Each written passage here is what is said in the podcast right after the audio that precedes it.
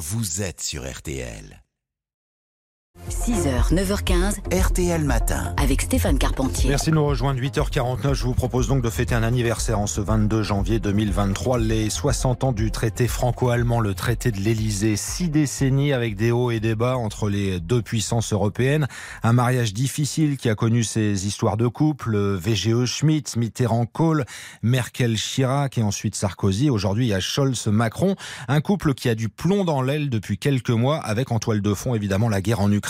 Un spécialiste va nous éclairer ce matin en direct, Sébastien Maillard. Bonjour à vous. Bonjour. Directeur de l'Institut euh, Jacques Delors. D'abord, 60 ans, ça se fête, ça se déroule quoi? À Paris, ce dimanche, qu'est-ce qui va se passer? Ça se fête euh, à 11h aujourd'hui à la Sorbonne pour effectivement ce jour du 60e anniversaire. On avait déjà fait un peu des choses comparables pour le 50e, pour le 40e. Enfin, il faut marquer le, le coup.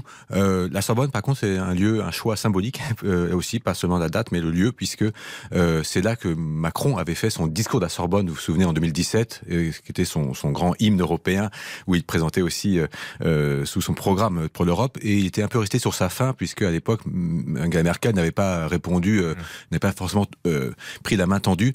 Et donc, euh, le fait qu'il invite le chancelier dans ce lieu où lui-même a prononcé ce discours fort pour l'Europe, quelque sorte, c'est une façon de dire bon, maintenant, on est bien, t'es bien avec moi sur ce sur ce coup-là.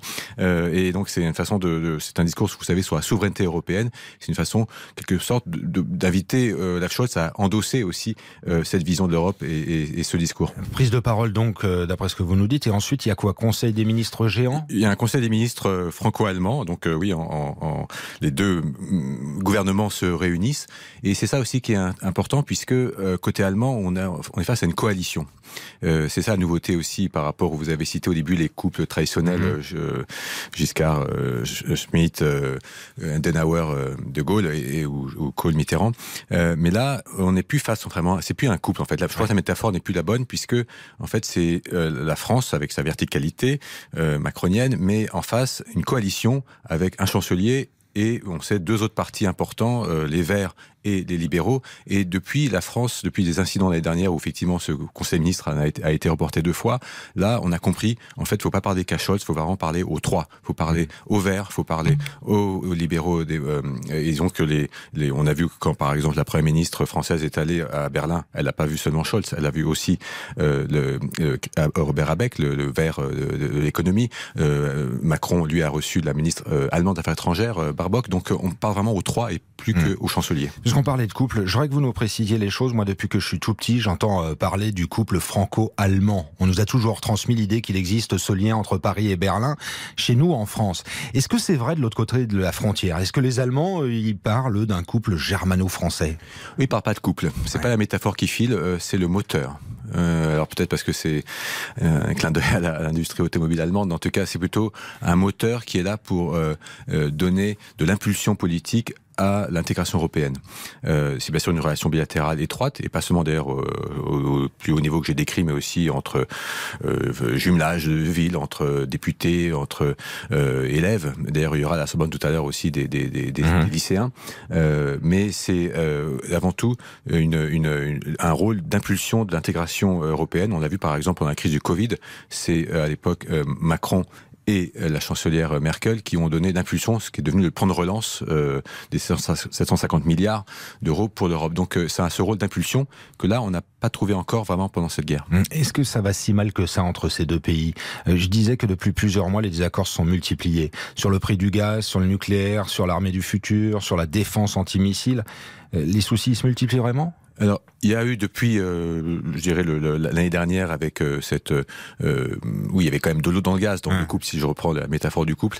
Euh, là, il y a eu une volonté de, de reprendre le, le dessus. Euh, le fait qu'on reporte euh, ces, ces, ces, ces conseils, ça a un peu réveillé les Allemands pour dire qu'il faut vraiment qu'on prenne ça plus, plus au sérieux.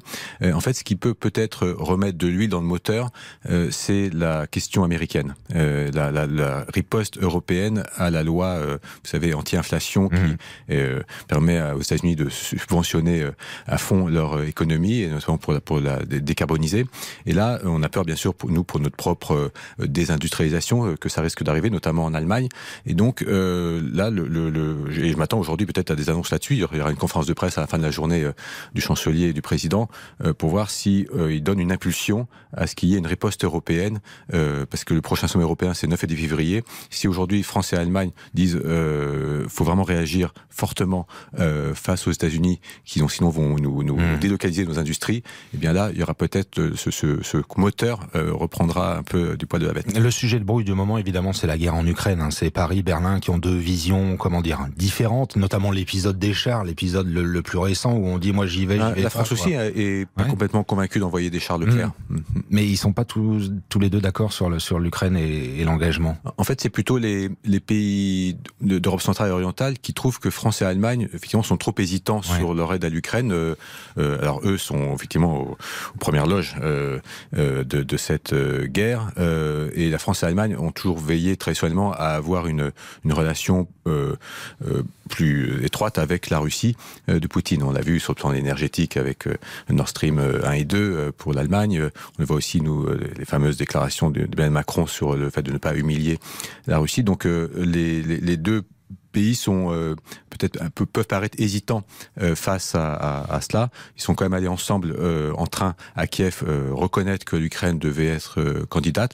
On verra s'il y a des développements sur la question d'envoi d'armes lourdes. Mais les deux pays sont en train, on l'a vu, en train de, de, de, de, étoffer leur budget de la défense de manière très significative. Il y a eu les annonces la, la, semaine dernière par Emmanuel Macron et il y en avait déjà eu avant par la Scholz. C'est pour ça l'Allemagne, je dirais, part de loin et c'est vraiment un tournant, ce qu'ils appellent d'ailleurs la barre de Zeitenwende, le tournant changement d'époque qui fait que euh, là-dessus, peut-être, ils peuvent se retrouver. Euh, mais c'est vrai que l'Allemagne est traditionnellement beaucoup plus atlantiste et beaucoup plus euh, à, à, à, regarder ce que font les Américains à ce sujet. On écoutera avec intérêt les mots tout à l'heure donc des deux leaders qui prennent la parole à la Sorbonne où vous serez, euh, Sébastien Maillard. Merci d'être passé par RTL ce matin. Merci à vous. Pour nous expliquer les choses, directeur de l'Institut Jacques Delors. 8h56, le ciel, c'est après ça. RTL Matin.